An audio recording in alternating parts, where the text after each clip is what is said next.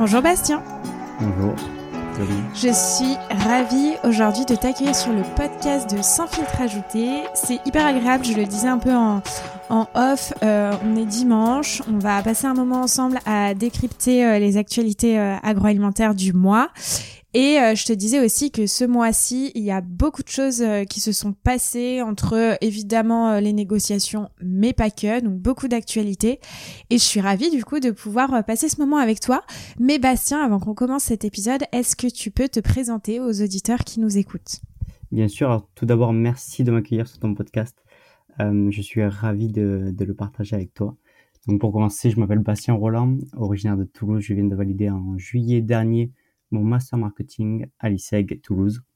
En mhm. parallèle, j'ai réalisé une alternance de deux ans dans l'agroalimentaire où j'étais assistant chef de marque. Donc, euh, une découverte de ce milieu que j'ai adoré et, pour lequel maintenant je me renseigne beaucoup. Et aujourd'hui, mhm. depuis septembre, je suis à la recherche d'une nouvelle aventure dans le marketing agroalimentaire.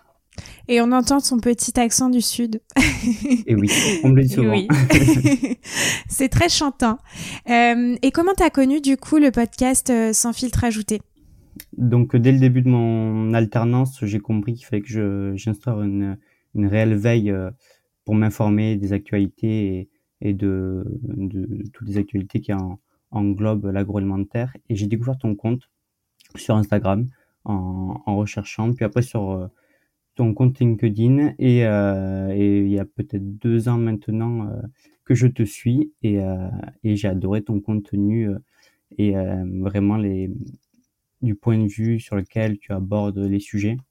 Et ensuite j'ai écouté les podcasts donc donc voilà. Mais notre premier contact, il me semble que c'était il y a deux mois sur une campagne de de shrinkflation en sur chez Intermarché où où je me suis dit que ça pouvait t'intéresser d'avoir un peu plus de contenu terrain, euh, même si je sais que tu en as quelques-uns. et je me suis dit qu'une communauté, c'était fait pour ça. Donc, euh, donc, euh, donc voilà. Mais c'est vrai qu'il y a beaucoup d'étudiants qui sont en recherche de veille et quand tu quand évoquais ça, je, me suis fait la réflexion de me dire bah je trouve que la grande distrie c'est un domaine où tu es obligé d'être informé, tu es, tellement lié à l'actualité comme beaucoup de domaines hein, d'ailleurs mais euh, à mon sens, tu ne peux pas travailler en grande distribution ou en tout cas euh, sur les postes qu'on évoque souvent euh, sans être un minimum passionné et informé. Et je trouve ça très très bien. On est on est quelques uns à, le faire, euh, de, partager euh, une veille. Euh, je, vais en citer deux qui sont les plus connus et euh, je trouve qu'ils font du super travail. Euh, donc Jonathan Leborgne, je bosse en grande distribution, et évidemment Olivier Dauvers. et c'est vrai que je trouve que c'est des personnes à, suivre euh, absolument pour euh, pour rester connecté à l'actualité euh, avec des points de vue différents et c'est très chouette. Je te propose, Bastien, qu'on passe à la deuxième partie de cet épisode, à savoir, comme d'habitude, les up and down du mois. Donc, chacun, on va évoquer un coup de cœur, euh, une actualité qui nous a plu, et puis un coup de gueule ou euh, voilà un, point d'actualité un peu plus euh, qui nous voilà qui nous pose un peu plus question. Et bah tiens, je te laisse commencer avec ton up. Alors mon up, c'est évidemment pour moi le, partenariat entre Netflix et Carrefour, qui pour moi signe en tout cas une réelle évolution du paysage de la grande distribution. on a un distributeur d'un côté, et euh, un géant de la nouvelle technologie de l'autre. Ce, partenariat inédit euh, entre ces deux, marques crée une alliance euh, qui transforme pour moi la façon dont le consommateur peut profiter à la fois des produits préférés entre guillemets puisque pour rappel ce partenariat c'est une réduction de 10% sur 6000 produits Carrefour la livraison gratuite à domicile pour les achats de plus de 60 euros, mais aussi, pour le coup, du coup, un accès au programme de streaming vidéo Netflix incluant la, la version euh, publicité euh, pour 5,99 euros. Donc ce partenariat euh, crée une, la version 2.0 du programme Fidélité Carrefour euh, à 5,99 euros par mois. Euh, et donc, euh, le, c'est la deuxième version de ce, euh, de ce programme Carrefour Plus ils en avaient déjà sorti une première version en septembre 2021. Je sais pas si tu en avais entendu parler ou pas. Ça me, ça me parle, mais, mais effectivement, si tu peux détailler. En fait, à l'époque, en 2021, elle permettait à ses souscripteurs de bénéficier de 15% de remise sur 7000 produits de MDD, donc de la marque Carrefour, pour 7,99€. Et euh, ce programme était disponible en 2021 sur euh, Rouen. Et aujourd'hui, il est re de nouveau disponible sur Rouen et Bordeaux, car c'est la zone géographique où il y a plus de carrefours euh, en France. En France, oui, c'est vrai que c'est un, c'est vraiment une avancée et, euh, et j'imagine aussi que euh, ça bénéficie aux deux parties. C'est assez novateur et il y en a d'autres aussi qui se sont mis un peu sur le créneau. Enfin, je pense notamment à, Monoprix aussi qui a fait un partenariat avec Amazon Prime.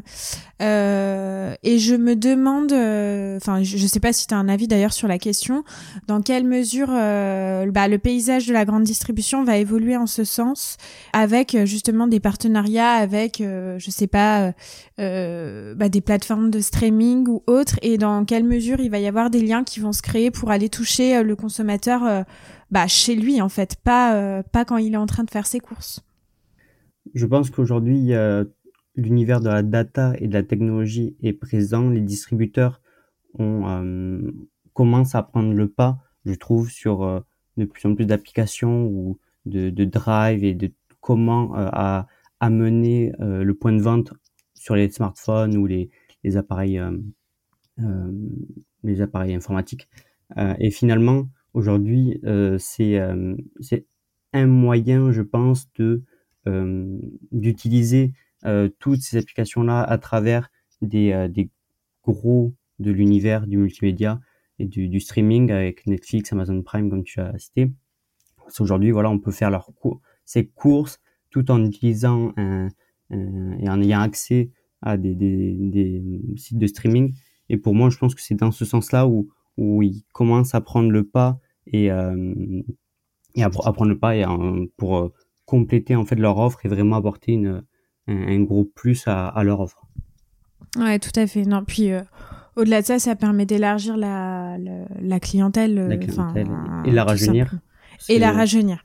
Absolument. clairement, je pense que avec ce partenariat, on est sur une cible jeune hmm. ou de famille euh, euh, jeune et, et, euh, et, plus on avance dans, dans, le temps, plus je pense que euh, les distributeurs vont être les premiers à, à, cibler les jeunes pour, pour les, les couvertures en, en clients fidèles, entre guillemets.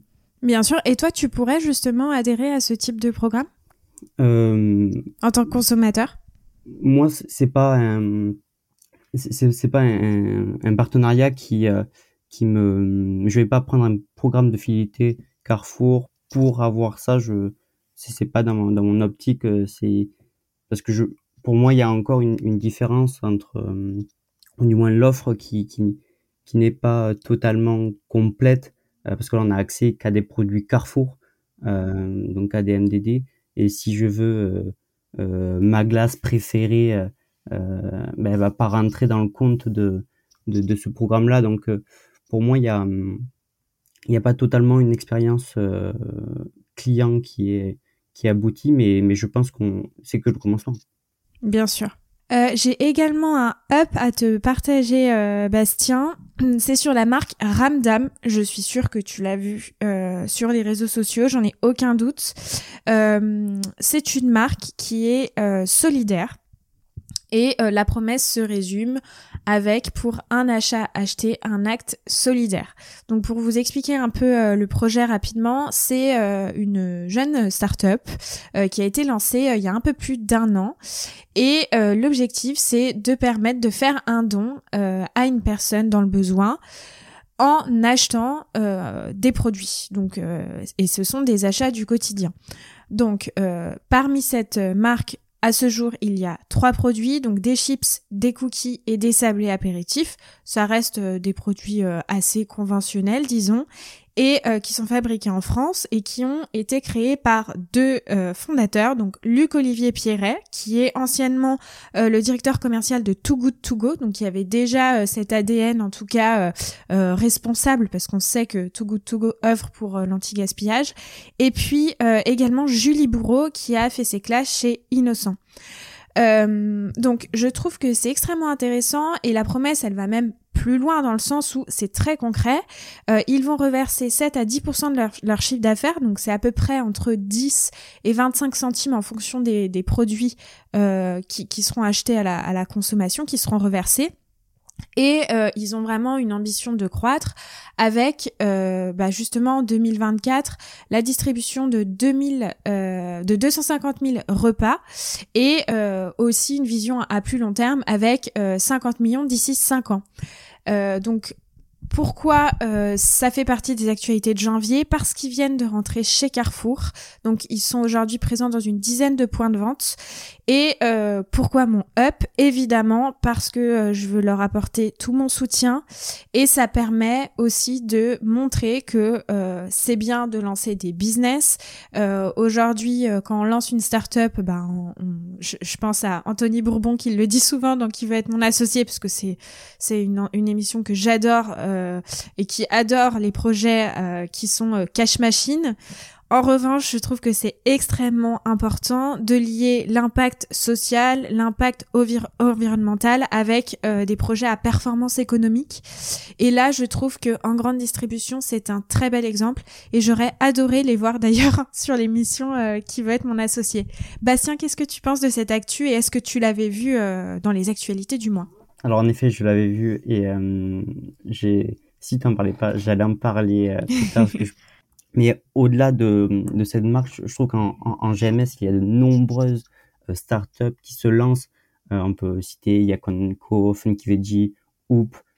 Pour moi, c'est de, de, toutes ces marques-là, ces startups, elles sont en train d'apporter une fraîcheur, un, un renouveau, que ce soit dans le packaging, l'image de marque, et même au niveau des recettes. Euh, mais euh, Random Social, aujourd'hui, ils, utilisent vraiment tout le savoir-faire français, si, je peux appeler ça comme ça. C'est euh, de la fabrication française. Euh, les chips, c'est fait en Bretagne, il me semble. Enfin, tous les produits sont, sont fabriqués en, France. C'est en tout cas encore une bonne idée et une nouvelle façon de d'entreprendre parce qu'on n'est pas seulement dans la fabrication, vente, et, euh, et euh, résultat, mais vraiment on intègre toute cette partie sociale euh, et qui plus est diversifiée. les cookies, c'est pour la banque alimentaire, les chips, c'est pour le SAMU social, et, et, les fruits et légumes, c'est pour le... Non, pardon, les biscuits, c'est pour le secours populaire.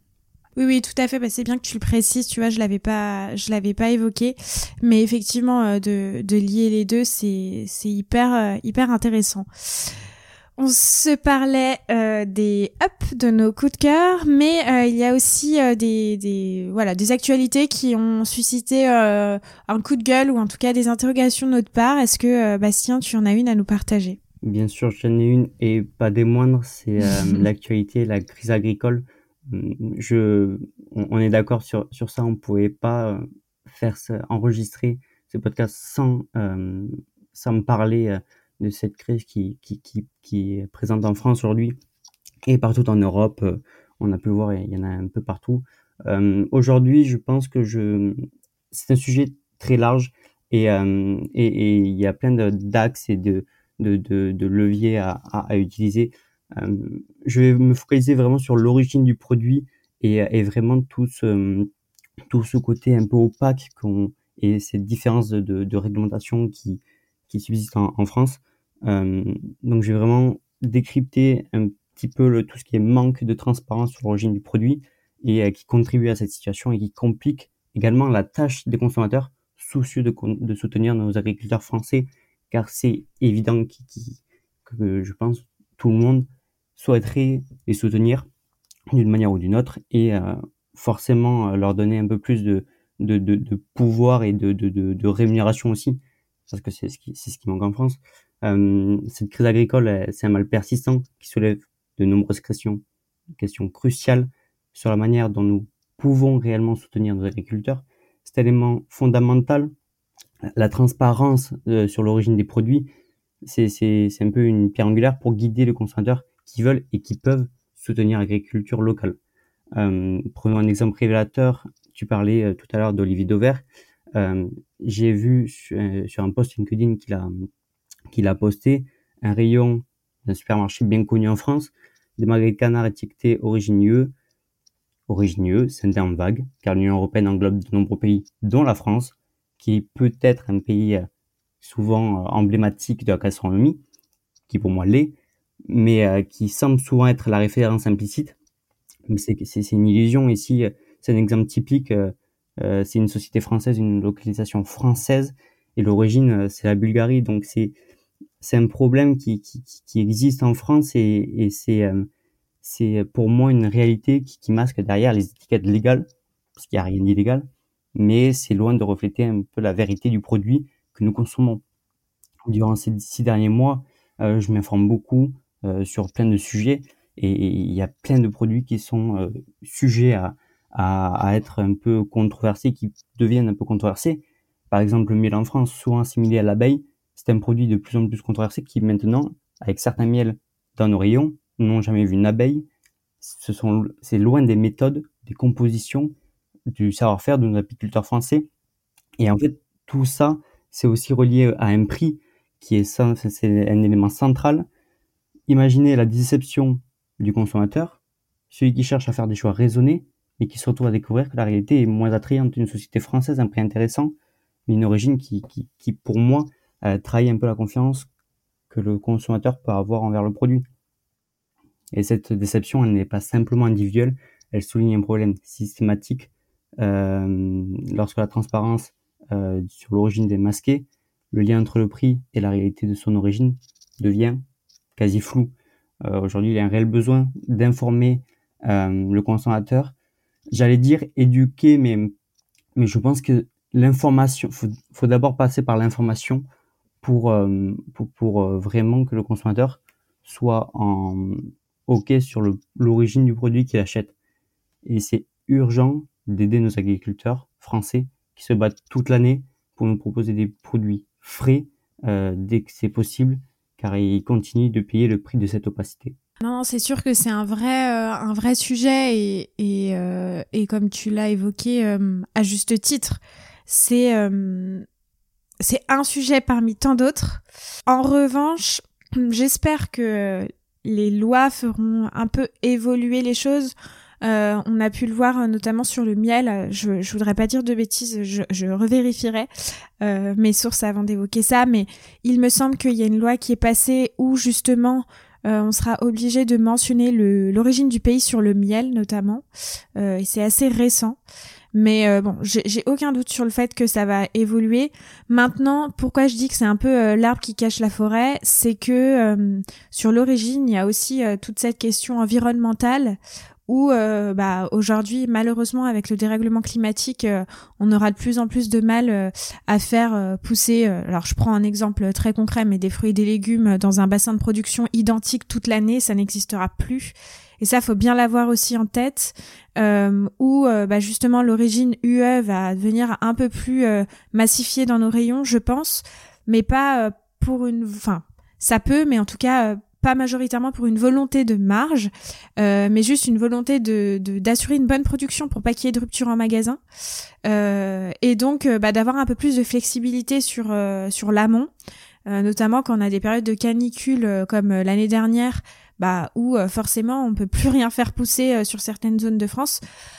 Alors je dis pas que il faut il faut comment dire ne, ne rien dire par rapport à ça. Euh, en revanche, voilà, il faut essayer de comprendre euh, le, pourquoi en fait. Et euh, donc voilà, c'était juste un, point qui me semblait important de souligner. Mais totalement. Mais c'est vrai que sur ce sujet-là, on, était d'accord. C'est que c'est vraiment un arbre qui cache la forêt, comme tu le dis, pour reprendre ton expression. car ça, il y a plein d'autres raisons ou, ou pourquoi on ne peut pas tout faire importer de France.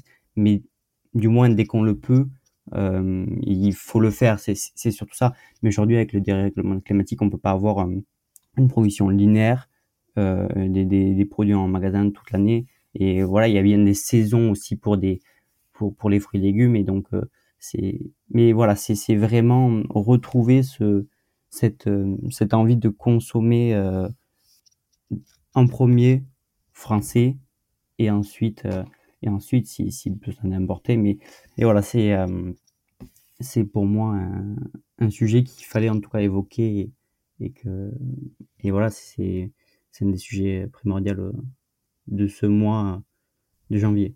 Bien sûr. Ah bah oui, on, l'a vu euh, effectivement sur les routes et pas que. Moi aussi, j'ai un down à te partager, Bastien, euh, qui est arrivé il y a quoi une semaine. Euh, donc je l'ai vu sur un article de Linéaire.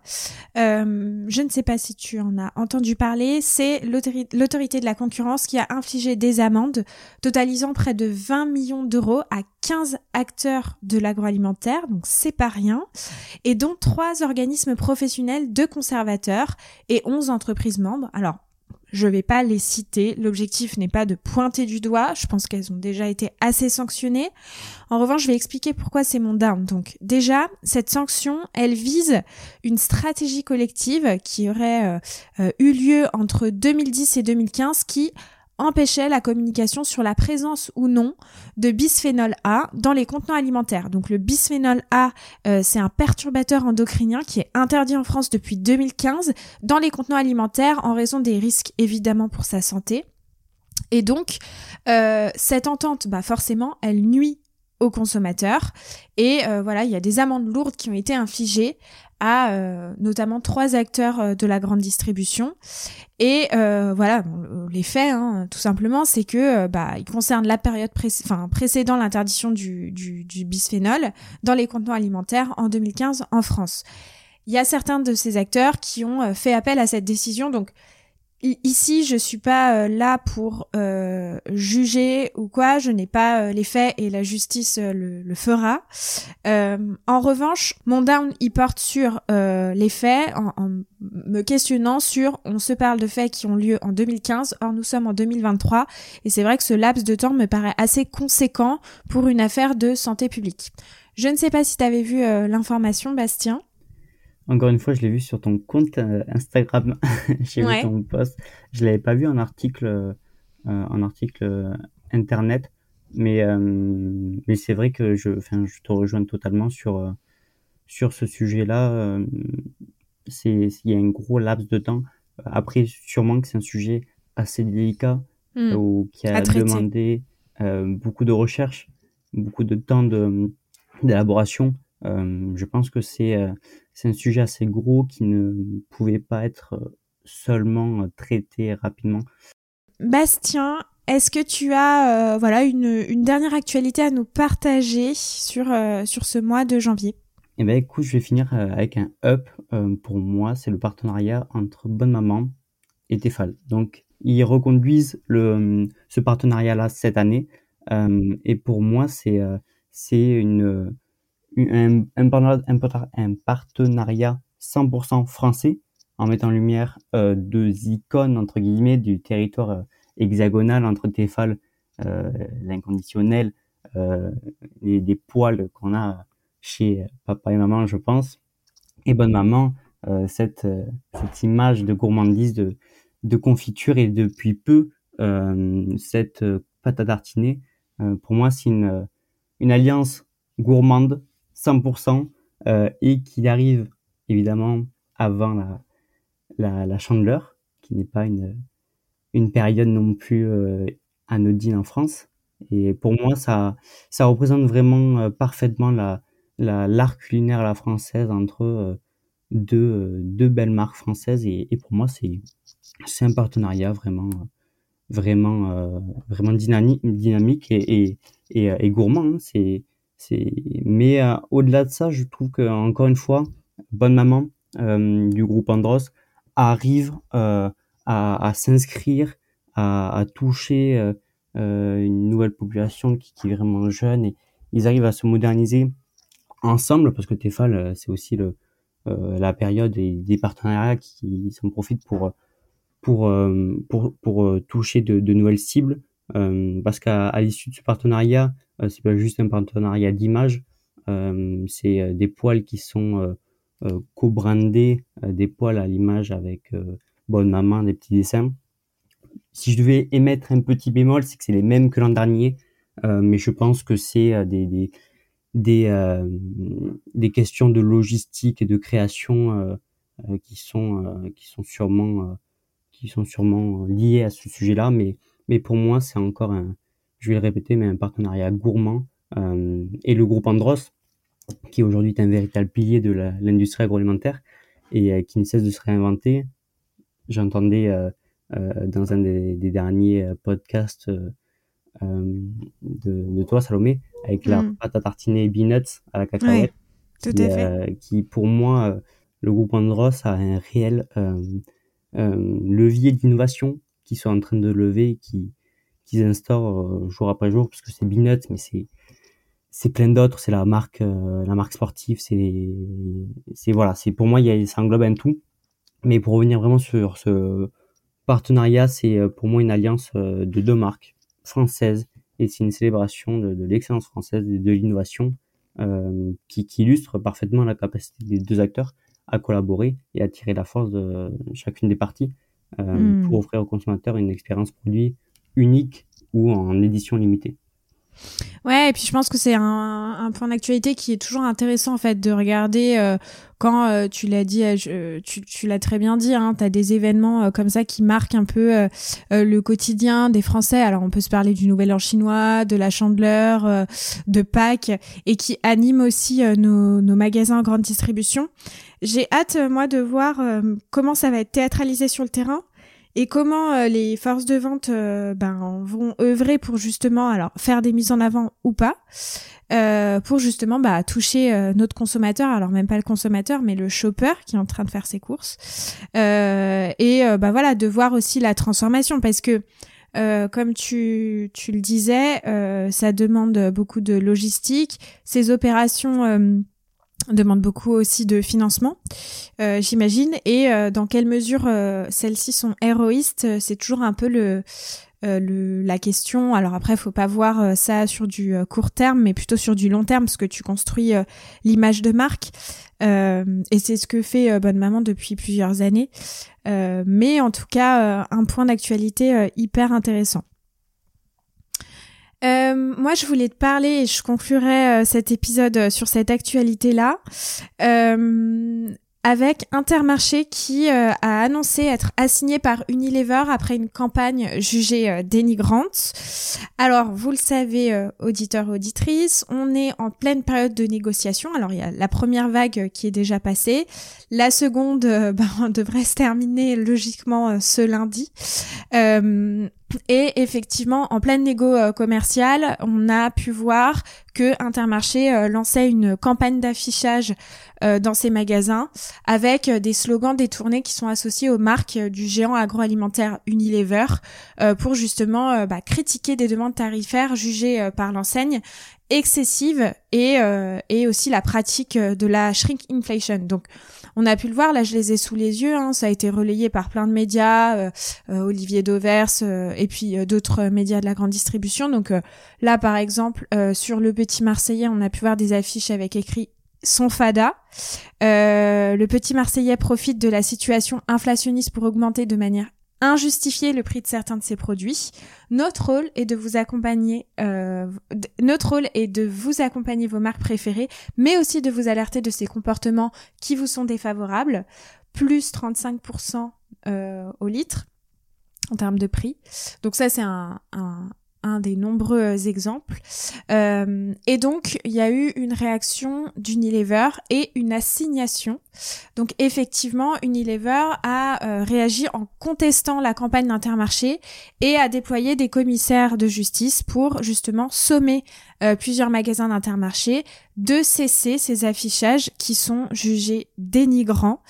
Et puis euh, Unilever dans la foulée a intenté une action euh, contre Intermarché, justement bah, jugeant cette démarche dénigrante et en plus bah, que cette démarche survient au plein moment des négociations commerciales. voilà, je trouvais que c'était intéressant de l'évoquer. J'ai pas euh, le souvenir qu'il y ait eu beaucoup d'actions en justice euh, des industriels envers euh, le, les enseignes de la grande distribution. C'est, à mon sens, assez inédit de, voir ces campagnes d'affichage. Alors, je sais que c'est pas la première année qui, se passe ça. c'est des moments très tendus dans la grande distribution, les négociations commerciales. En revanche, que ce dispositif, en tout cas, c'est cette campagne soit déployée à ce titre-là. J'ai pas le nombre de magasins. Hein. Je, je parle avec mon ressenti, donc euh, c'est évidemment à prendre avec beaucoup de recul ce que je dis. Euh, je j'ai pas le souvenir en tout cas qu'il y a eu euh, beaucoup d'années où on a vécu des des un contexte aussi tendu. Euh, et voilà je trouvais que c'était intéressant de l'évoquer parce que euh, il me semble que ça reste quand même assez exceptionnel euh, que on ait un, un industriel qui intente une action en justice contre contre une enseigne de la grande distribution. Donc on verra comment les choses vont évoluer. Voilà on verra comment euh, les choses euh, vont évoluer. On va regarder ça de près. Euh, et puis, et puis voilà. Est-ce que tu l'avais vu aussi cette actualité, Bastien? Alors non seulement je l'avais vu, mais c'est pas la seule, le seul pour moi gros sujet des du combat distributeur groupe industriel, parce qu'il y a aussi Carrefour qui avait décidé de ne plus commercialiser les produits PepsiCo. Et aujourd'hui, euh, c'est deux gros sujets pour moi euh, sur euh, ben, inflation et, et, un peu tout ce, tout ce, toute cette hausse des prix et ces, combats entre guillemets qui ne tombent dans une période évidemment de négociation commerciale en plus. Donc c'est c'est assez gros. Hein. Mais encore une fois, sur ce sujet, il y, a, encore plusieurs sujets, mais mais mais pour moi, c'est c'est deux gros sujets qui qui sont arrivés. Ouais. Tout à fait, tout à fait. Bastien, on va se laisser sur euh, cette actualité. Merci euh, beaucoup pour, euh, pour ta participation au podcast. Où est-ce que les auditeurs peuvent te retrouver s'ils ont des, des questions, des remarques qui voudraient te, te, enfin, te contacter tout simplement après cet épisode? Donc ce sera sur LinkedIn avec mon, mon, mon, compte LinkedIn Bastien Roland. et je partage en ce moment euh, un CV créatif que j'ai réalisé. Euh, donc je, il y a un prochain post qui va sortir pour exprimer, euh, expliquer l'intérieur de, de, de, ce CV créatif que j'ai réalisé une box. Donc, donc voilà, donc je serais ravi de, de, de, discuter des actualités avec vous et, et, de vous montrer un peu mes projets. Très bien. Ça marche. Et eh ben merci, merci beaucoup, Bastien. Au revoir. Au revoir.